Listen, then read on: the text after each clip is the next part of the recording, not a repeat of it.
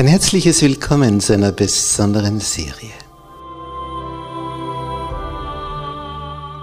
Erfüllte Sehnsucht.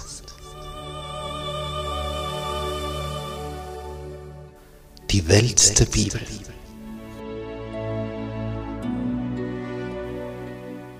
Der große Kampf zwischen Licht und Finsternis.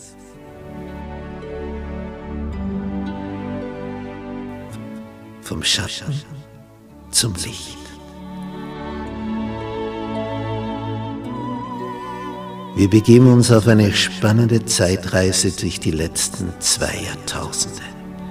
Von der Auferstehung Jesu bis zu seiner Wiederkunft. Was da war, was da ist, was da sein wird. Wir betrachten die Geschichte mit neuen Augen. Wir lüften den Vorhang was sich hinter den Kulissen abgespielt hat, wer diese Spieler hinter den Kulissen waren, die Mächtigen, was ihr Beweggrund war, ihre Motivation, warum es zu diesem und jenem Ereignis kam, wie die große Reformation vor 500 Jahren. Und was die weltweit bewegt hat und was wir dadurch für die Zukunft zu erwarten haben. Es wird un unglaublich spannend. Bist du mit dabei?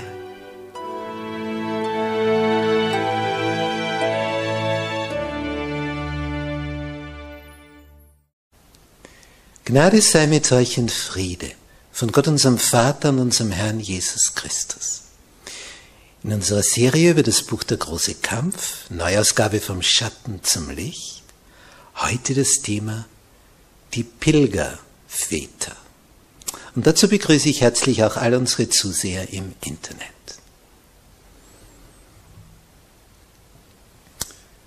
In Europa war es so, dass die Reformation immer mehr an Raum gewann. Und sie kam auch nach England, nach Britannien, Großbritannien. Und dort bildete sich ja die sogenannte anglikanische Kirche, die auch zu den protestantischen gehört im weitesten Sinne. Und diese Kirche war jetzt eine Reform gegenüber dem römisch-katholischen Glauben. Nicht mehr der Papst war der Oberste der Kirche, sondern der König des Landes war der Oberste. Und da wurde so manches reformiert aber nicht so viel wie in Deutschland, wie in der lutherischen Kirche. Man blieb also so auf halbem Wege stecken und das war jetzt besser als das römisch-katholische, also näher bei der Bibel, aber noch nicht so nahe, wie Luther das gelehrt hatte. Aber die Bibel kam und das Volk und das führte dazu, dass die Leute lasen und sagen, ja, aber da und da und da, da, das war ja ursprünglich so und so müssen wir das umsetzen. Wir sind ja noch meilenweit von dem entfernt. Wir haben ja erst angefangen zu reformieren. Aber der Herrscher betonierte das Ganze und stellte klar, so ist es und so bleibt es und wir rücken keinen Millimeter mehr weiter von dem Ganzen ab. Und gleichzeitig begann man zu verfolgen. So wie vorher die römische Kirche die Andersdenkenden verfolgt hatte, verfolgte jetzt die anglikanische Kirche. Die, die aber nicht abrücken wollten von den Entdeckungen, die sie in der Bibel gemacht hatten und ihres Glaubens frei leben wollten, fanden Zuflucht an Hollands Gestaden. Sie flohen also in die Niederlande. Und von dort entstand eine Bewegung, wo man hörte, Amerika, der neu entdeckte Kontinent, Land über Land, eine Riesenfläche. Da kann man sich ausbreiten. Da gibt es keine Adeligen, keinen König, keinen Herzog, nicht kann man seines Glaubens leben. Und so bildeten sich Gruppierungen. Holland war ja eine Seefahrernation, liegt ja am Meer. Und diese Gruppierungen, man nannte sie die Reinen, pure, rein. Und sie bekamen dann den Namen Puritaner von diesem Pure, dem Reinen.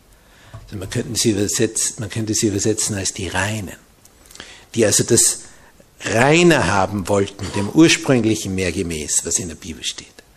Und die segelten von Holland ab, die Pilgerväter, wie man sie nannte, die Puritaner, und die erste berühmte Gruppe, die da hinüberfuhr, das geschah 1620.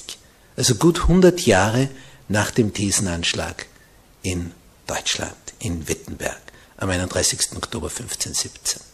Und jetzt, 103 Jahre später, 1620, segeln die ab. Hier auf unserer Karte ist das groß beschrieben, Plymouth, Landung der Pilgerväter, 1620. Ja. Auf der Karte sieht man überhaupt sehr schön, wo so das erste Siedlungsgebiet war.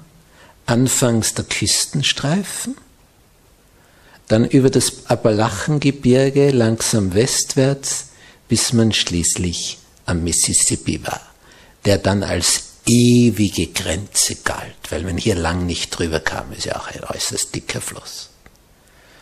Das Seengebiet, zum Beispiel allein der obere See hat ungefähr die Größe von der Staatsfläche von Österreich. Nur zur Orientierung, was das für eine Landfläche war hier. Auf der großen Karte, da sehen wir schon das fertige die fertigen Vereinigten Staaten von USA heute, die verschiedenen eingefärbten Flächen. Hier entlang, diese Küste entlang, da entwickelten sich die sogenannten Neu-England-Staaten. Es begann da im Norden und langsam ging Süden. Jetzt ist es so, wenn man hier ankommt, es ist eine Sache, wohin zu segeln und zu sagen, ha, da gibt's Land, ja, da werden wir uns Hütten bauen und wir werden pflügen und wir werden anpflanzen und hier haben wir Land und wir werden einen Bauernhof haben und Familien gründen und, und, und. Nur, wenn du ankommst, was ist da? Denn da ist der Acker noch nicht gepflügt und die Hütte noch nicht gebaut. Und das solltest du alles gleichzeitig machen. Und wenn du schon pflügst und anbaust, bis wann da die Ernte ist. Und die kamen relativ spät an. Sie hatten natürlich etwas an Nahrung mit, aber der Winter hier an dieser Küste, der ist rau, sehr rau, geprägt von vielen Stürmen. Schneestürme, Blizzards. Und man müsste eigentlich in dem Moment, wo man ankommt, schon den ganzen Vorrat für den Winter parat haben, die Hütte müsste schon stehen. Die wussten also nicht recht, was sie als erstes tun sollten. Brauchst du mal eine Unterkunft? Gleichzeitig sollst du Vorratswirtschaft in Bezug auf Nahrung durchführen.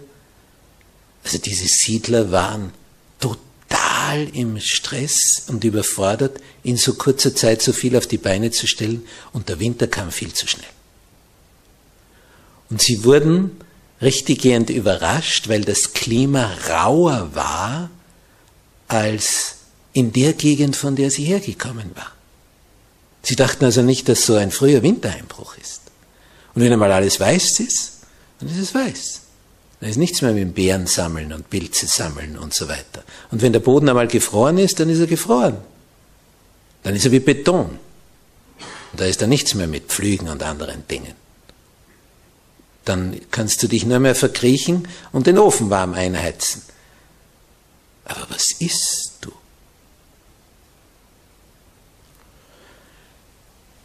In dieser Stunde höchster Gefahr die waren nahe dran, alle umzukommen, zu verhungern und zu erfrieren, weil sie gar nicht in der Schnelligkeit so schnell ihre, ihre Blockhäuser, ihre Holzhütten bauen konnten. Das dauert ja alles. Bis du ankommst und bis du dich da mal eingefunden hast und wo ist was und wer kriegt welches Gebiet und welche Fläche. Zeit, Zeit, die kostbar war, da war es noch wärmer und dann war schon der Winter da. Und als die buchstäblich am Erfrieren und Verhungern sind, vor allem das Verhungern war gefährlich, bekommen sie Hilfe von der einheimischen Bevölkerung. Nordamerikanische Indianerstämme, eigentlich asiatischer Abstammung, schauen so aus wie Mongolen, die waren über die Beringstraße herübergewandert. Hier haben wir ja Asien. Und im Winter ist das zugefroren. Und auch im Sommer ist das hier nicht breit, was an Wasserfläche ist. Und die sind hier herübergewandert und sind von da eingewandert in Nordamerika. Und waren im Verhältnis wenige. Und hatten eine Riesenfläche zur Verfügung.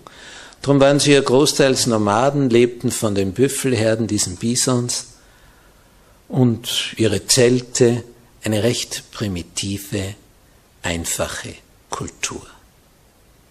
Nomadisierend. So ein Weideland ist, wenn sie schon ein bisschen selber Tiere züchteten, ja, und wenn das abgegrast ist, dann gehst du wieder weiter. Und diese nomadisierenden Indianerstämme, die hier auch an der Küste waren, die halfen jetzt den Siedlern über den ersten Winter. Und es war entscheidend. Denn das musste er mal überstehen. Den ersten Winter, denn die beste Zeit für eine Ankunft wäre ja eigentlich das zeitige Frühjahr, damit du dann noch alles anbauen kannst, dass du bis zum Herbst schon etwas hast. Und die segelten viel zu spät ab im Verhältnis dazu. Denn die Überfahrt, die dauerte ja viele, viele Wochen. Ich denke, Kolumbus, der, der war ja über zwei Monate unterwegs damals, 1492, für diese Überfahrt. Das ist nicht heute, wie wenn da ein Ozeandampfer hinüberfährt. Die waren ja auf die Winde angewiesen und je nachdem, wie die wehen. Und da gibt's günstige Jahreszeiten und weniger günstige. Da kann der Wind entgegenkommen ja, dann kommst du überhaupt nicht weiter, nur ganz mühsam, weil gegen den Wind zu segeln, da machst du keine großen Sprünge. Und diese Indianer haben diese ersten Siedler, die da ankamen, durchgefüttert über den ersten Winter.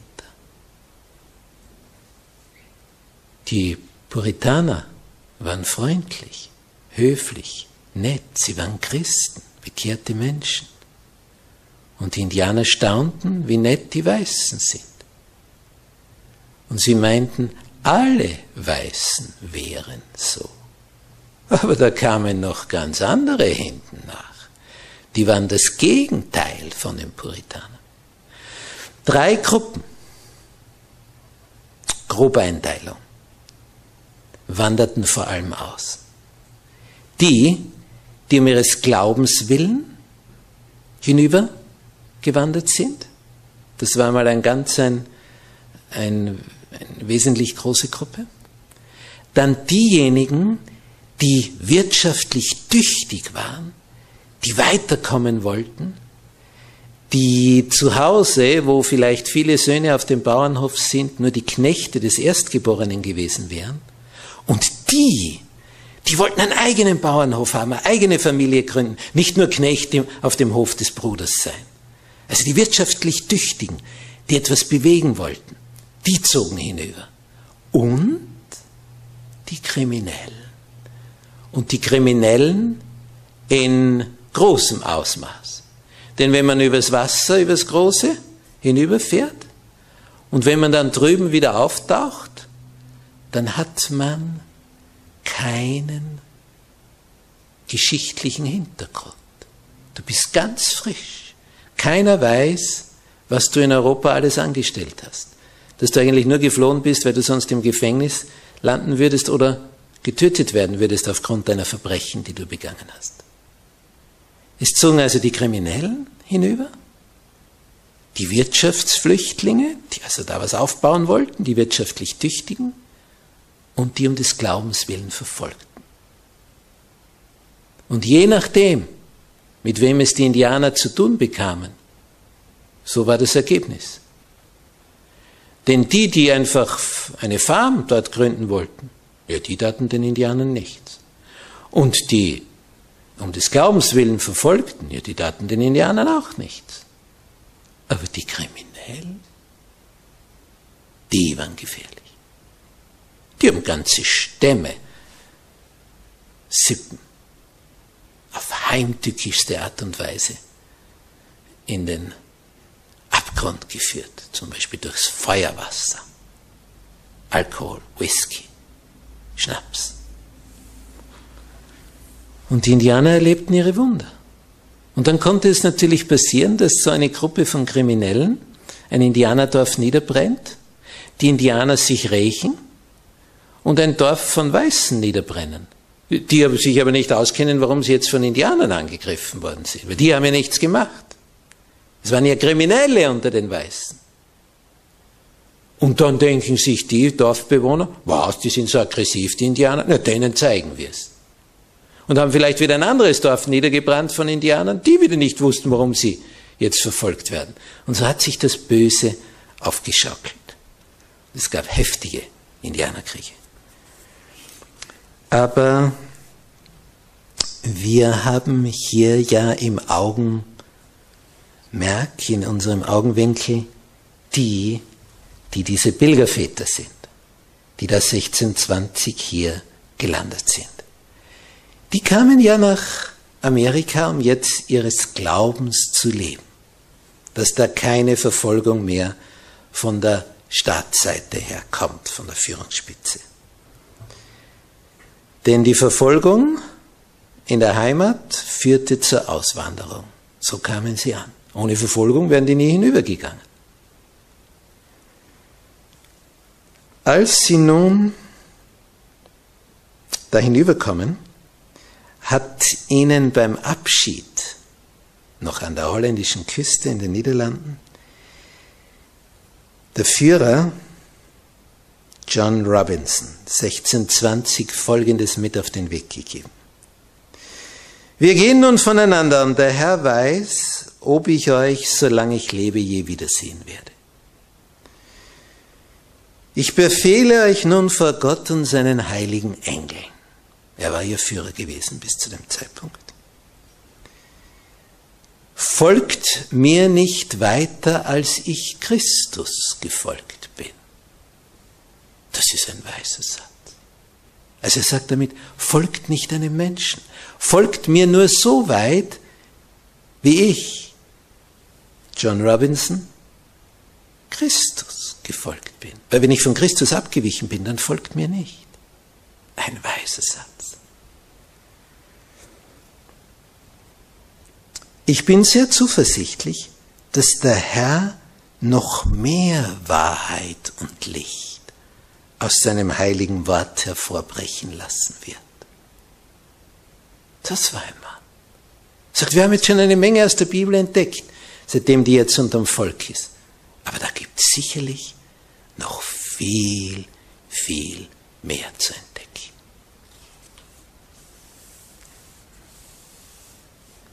Und er hat ihnen gesagt, die Lutheraner sind nicht zu bewegen, über das hinauszugehen, was Luther gesagt hat. Die Calvinisten bleiben da stehen, wo Calvin stand, als er gestorben ist. Aber diese Gottesmänner haben noch nicht alle Dinge gesehen, wie zum Beispiel die Glaubenstaufe, was die Puritaner schon hatten. Sie erkannten noch nicht alle Ratschläge Gottes, aber sie würden, wenn sie mehr Zeit gehabt hätten, auch noch mehr umgesetzt haben. Ich bitte euch, seid bereit, hat er hinzugefügt, dieser John Robinson, weiteres Licht anzunehmen, wie die damals bereit waren, das erste Licht zu empfangen. Betoniert euch nicht ein in eurem Glauben, sondern seid offen für neue Erkenntnisse, Wahrheiten aus der Bibel. Der Mann war weise. Sagt, folgt mir nur so weit, wie ich Christus gefolgt bin.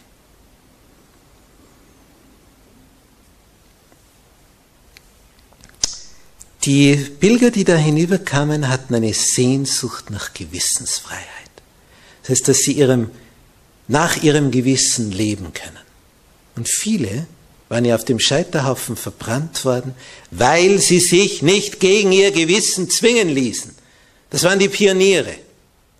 Die haben auf dem Scheiterhaufen den Weg gebahnt, dass wir heute uns der Religions- und Gewissensfreiheit erfreuen können.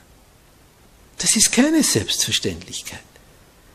Denn nach vor relativ kurzer Zeit wurdest du getötet, wenn du anders dachtest in religiösen Angelegenheiten als wie die Führungsschicht des, des Staates.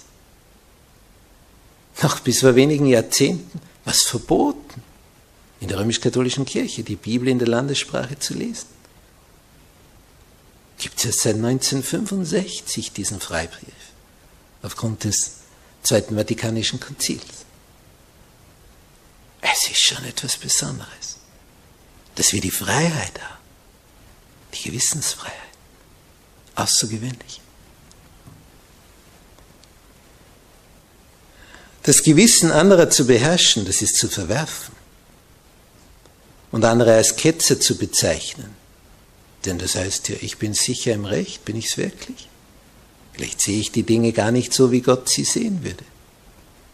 Ich maß mich an, Richter zu sein. Jesus hat gesagt, richtet nicht, auf dass ihr nicht gerichtet werdet. Billigt jedem die Freiheit zu, nach seinem Gewissen zu leben. Und lebe du nach deiner Erkenntnis. Aber zwing andere nicht, in dein Fahrwasser. Du könntest irren. Stell dir vor, du stehst einmal vor Gott.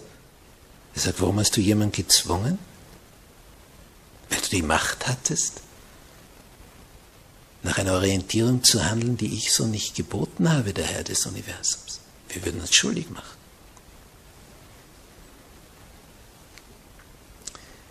Man hat in die neuen Kolonien noch so manches alte Gedankengut mitgeschleppt so vieles Neues an feinem Denken kam hinüber, aber auch so manches von Verkehrtem. Es gab einen, der 1631 kam, also elf Jahre nach den Pilgervätern, ein gewisser Roger Williams. Und dieser Roger Williams, der hat gesagt, niemals dürfen wir das Gewissen anderer beherrschen. Denn die Pilgerväter haben jetzt gesagt, jeder, der darüber kommt, der muss jeden, jedes Mal regelmäßig, wenn die Predigt ist, in der Kirche sein. Sie wollten also jetzt das, das Gute, das Edle herbeizwingen. Und dieser Roger Williams hat gesagt, was macht ihr da? Da erzieht ihr Heuchler heran. Ja, der setzt sich halt hinein, aber wenn er nicht will, hat das keinen Sinn. Er muss selber wollen zwingt niemanden zu glauben. Lebt den Glauben vor. Religionsfreiheit, Gewissensfreiheit. So wollen wir hier in der neuen Welt, in Amerika, leben. Aber die, die sich jetzt freuten, dass sie jetzt endlich an der Macht waren, setzten die gleichen Waffen ein wie vorher in Europa die Mächtigen Sie wollten jetzt das erzwingen, was sie als das Richtige ansahen. Und Roger Williams machte klar, kein Zwang, Freunde, kein Zwang. Das hat die anderen so maßlos aufgeregt, dass sie ihn verhaften wollten. Es drohte ihm der Tod. Und er musste fliehen. Und er ist da 14 Wochen lang im Winter umhergeirrt in Wäldern. Später hat er darüber geschrieben, ich wusste nicht mehr, was ein Bett ist, weil er in Baumhöhlen und so übernachtet hat, Baum, so äh, alte Bäume, die innen schon hohl waren. Und im Winter, also was der Mann gefroren hat, das kann man sich gar nicht vorstellen. Ich wusste nicht, was ein Bett mehr ist, ich wusste nicht mehr, was Brot ist. Hätte er nicht bei einem Indianerstamm Unterschlupf gefunden, er wäre erfroren und verhungert. Roger Williams. Dabei hat der Mann so weitblickende Ideen gehabt. Nur war er seiner Zeit zu weit voraus. Die da hinübergewandert sind, die waren schon viel weiter als die in Europa. Aber Roger Williams war noch weiter als die, die jetzt in Amerika angekommen sind. Er war seiner Zeit voraus. Und der Indianerstamm, der ihn da durchgefüttert hat, hat ihm das Überleben gesichert. Und dann hat er eine wilde Gegend gefunden. Ein kleines Fleckerl hier. Also für die damaligen Verhältnisse ein riesiges Gebiet, aber heute in Bezug auf USA etwas ganz Kleines. Rhode Island. Und nicht allzu weit weg von Boston. Und dieses Rhode Island das, das war seine Gründung. Da hat er gesagt, in dem Staat gibt es Gewissensfreiheit und Religionsfreiheit. Hier wird keiner gegen sein Gewissen gezwungen. Außer es ist ein, ein Verbrecher, ich meine, den muss man natürlich einsperren. Aber sonst soll jeder so nach seinem Gewissen handeln, wie er unterwegs ist. Wir zwingen niemand. Wir wollen nur Echtes. So wurde er der Vordenker für etwas, was dann später Eingang gefunden hat in die Verfassung der Vereinigten Staaten, als sie gegründet wurden. Religions- und Gewissensfreiheit. Das war 100 Jahre später. Da hatte man es dann begriffen, was dieser Vordenker schon gedacht hat. Nämlich, dass die Beziehung des Menschen, die Beziehungen des Menschen zu seinem Gott, die stehen über den Gesetzgebungen der Menschen. Nicht Staaten erlassen Gesetze. Wenn sie dich aber zwingen wollen, gegen die Bibel etwas zu tun, dann gilt der Grundsatz, wie es Petrus gesagt hat in Apostelgeschichte 5, Vers 29. Man muss Gott mehr gehorchen als den Menschen. So ein einfacher Satz. Der hat eine enorme Wirkung. Nicht, wenn ein Staat sagt, ja, aber in unseren Gesetzen ist das so und so, und du hast den staatlichen Gesetzen zu gehorchen. Ja, in allem. Außer diese Gesetze wollen mich zwingen, gegen Gottes Gesetz zu handeln. Dann hat der Staat sein Recht verloren. Man muss Gott mehr gehorchen als den Menschen. Den Menschen gehorchen wir so weit, solange die Gesetze des Staates nicht mit Gottes Gesetz in Widerspruch stehen. Wenn also in der Bibel steht, gedenke des Sabbattages und dich einer zwingen will, den Sabbat zu entheiligen und dafür den Sonntag zu heiligen, dann hat der Staat seine Befugnisse überschritten dann ist es Zeit festzustehen, zu sagen, man muss Gott mehr gehorchen als dem Menschen. Ich lasse mich nicht zwingen. Und wenn ich meine Güte verliere, und wenn ich die Freiheit verliere, und wenn ich mein Leben verliere, das ist das göttliche Prinzip, danach zu handeln. Der Herr wird es segnen. Den Menschen dürfen keine Autorität über das Gewissen ihrer Mitmenschen ausüben dürfen sich nicht zu ihrem Gewissen machen.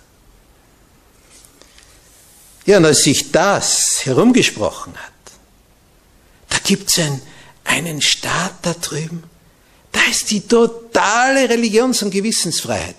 Das hat zu einer Auswanderungswelle geführt. Allein im Jahre 1640 kamen 25.000 Siedler auf Rhode Island an. Man muss sich das vorstellen, bei den damaligen Schiffen, da hatten ja nicht viele Leute oben Platz. Wenn da ein paar hundert oben sind, dann war das viel. 25.000 in einem Jahr. Wir haben hier eine interessante Statistik. Im Jahr, und zwar geht es jetzt um diese Kästchen hier. Im Jahr 1776, das war das Jahr der Unabhängigkeitserklärung, das heißt die Geburtsstunde der USA, Unabhängigkeitserklärung von England. Denn diese Gebiete hier waren ja anfangs englische und französische Kolonien. Was hier grün ist, waren spanische Kolonien. Florida war ursprünglich spanisch. Und das ganze Gebiet entlang des Mississippi, obere Seen hier, also das ganze Seengebiet, den St. Lawrence-Strom entlang, die fuhren ja die, über, die, über die Seen da hinauf in diese Gegenden. Denn übers Meer, also über die Wasserstraße kam man hier am besten voran. Und das hier war Französisch. Bis heute spricht man in dieser Gegend Französisch. Während das Gebiet englischsprachig war und wurde als englische Kolonie betrachtet, als französische Kolonie, als spanische Kolonie. Und 1776 wurden, wurde dieses ganze Gebiet von England und Frankreich unabhängig. Und da gab es damals, zur Zeit der Unabhängigkeit, zweieinhalb Millionen Menschen in diesen Neuengland-Staaten hier entlang der Küste. Zweieinhalb Millionen. Vor über 200 Jahren. So, und dann sieht man, wie das langsam anwächst. 1790 sind sie vier Millionen und dann wächst es weiter 1820 also ungefähr 50 Jahre später sind sie 10 Millionen, also schon das Vierfache von einst. Und dann wächst es kontinuierlich an. 1870 sind sie 40 Millionen, nur zum Vergleich. Zu dem Zeitpunkt hatte die österreichisch-ungarische Monarchie 50 Millionen Einwohner. Österreich-Ungarn. 50 Millionen. 1870. Die hatten die USA 40 Millionen. Und dann sieht man, wie das immer schneller wächst, immer schneller wächst. Um 1900 75 Millionen und dann wächst das weiter, weiter. 1950 150 Millionen. Und im Jahr 1965 200 Millionen. Im Jahr 2014 300 Millionen. Die gesamte EU ungefähr 500 Millionen. Ganz Europa gewissermaßen. Man muss sich überlegen, was da aus Europa ausgewandert ist. Zur Zeit der Gründung, vor 250 Jahren, zweieinhalb Millionen Einwohner. Deutschland hat heute 80 Millionen, Österreich 8, die Schweiz 7 Millionen also deutschsprachig knapp 100 Millionen in Europa. Und hier heute 300 Millionen. Die Karte ist von 1965, da hat man aufgehört. 200 Millionen. Jetzt würde das gleich bis hier herüberreichen, der lange Balk. Es hat also hier ein enormes Bevölkerungswachstum gegeben. Und das Besondere, diese Welle von Einwanderern, die da hinüberkam, hat natürlich zur totalen Verdrängung der Indianer geführt, die dann in Reservate zurückgedrängt wurden, auf sehr unschöne Art und Weise, und hat dazu geführt, weil so viele aus wirtschaftlichen Gründen da hinübergingen, dass das die größte Wirtschaftsmacht der Welt geworden ist. Und dazu haben zwei Weltkriege beigetragen, wo sich Europa nämlich gegenseitig zerfleischt hat. Und jedes Mal haben davon die USA profitiert. Nach dem Ersten Weltkrieg und nach dem Zweiten noch mehr.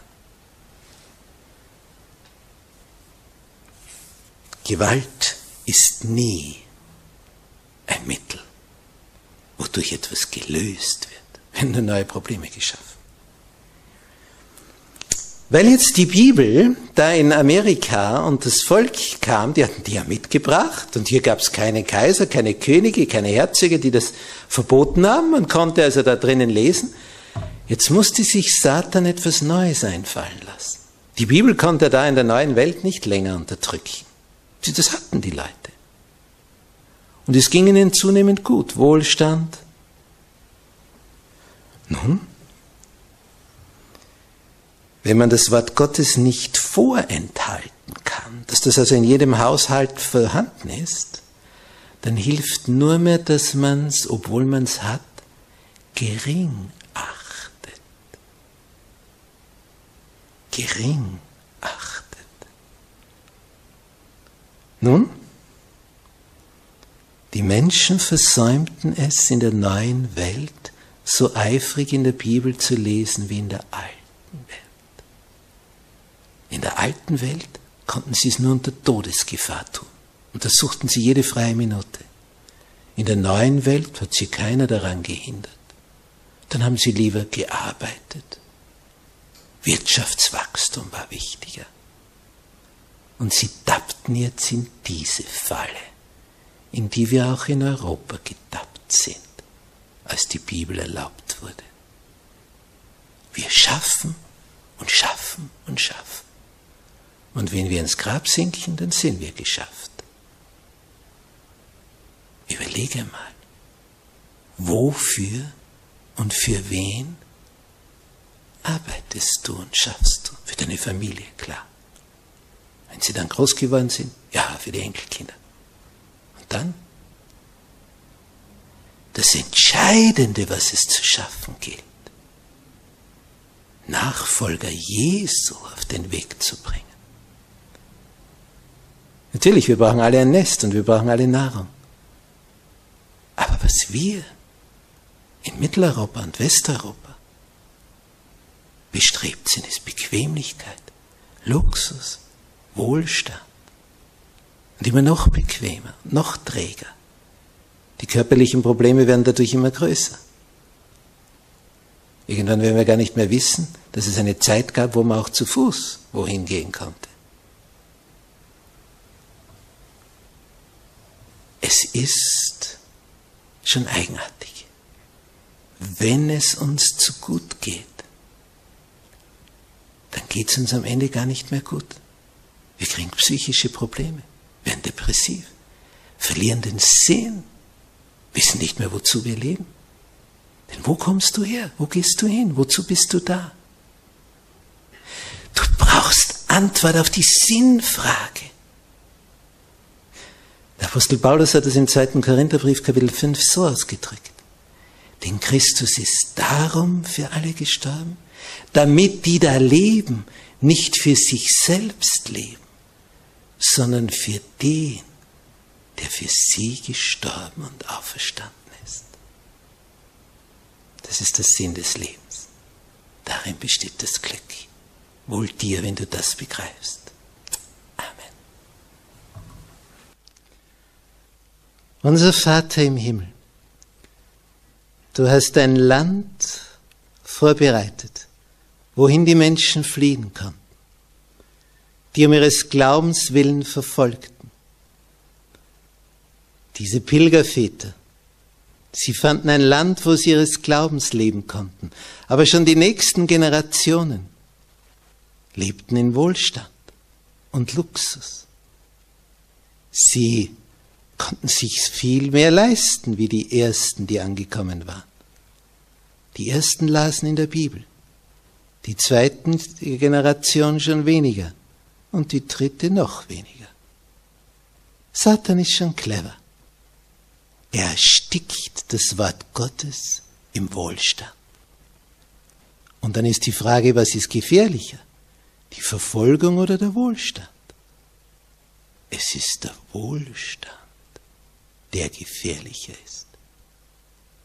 O Herr, bewahre uns davor, dass wir vor lauter Bequemlichkeit das Wichtigste nicht mehr wichtig nehmen. Denn dann suchen wir vergeblich den Frieden und die Zufriedenheit. Denn das kommt nur in Verbindung zu dir. Hab Dank dafür.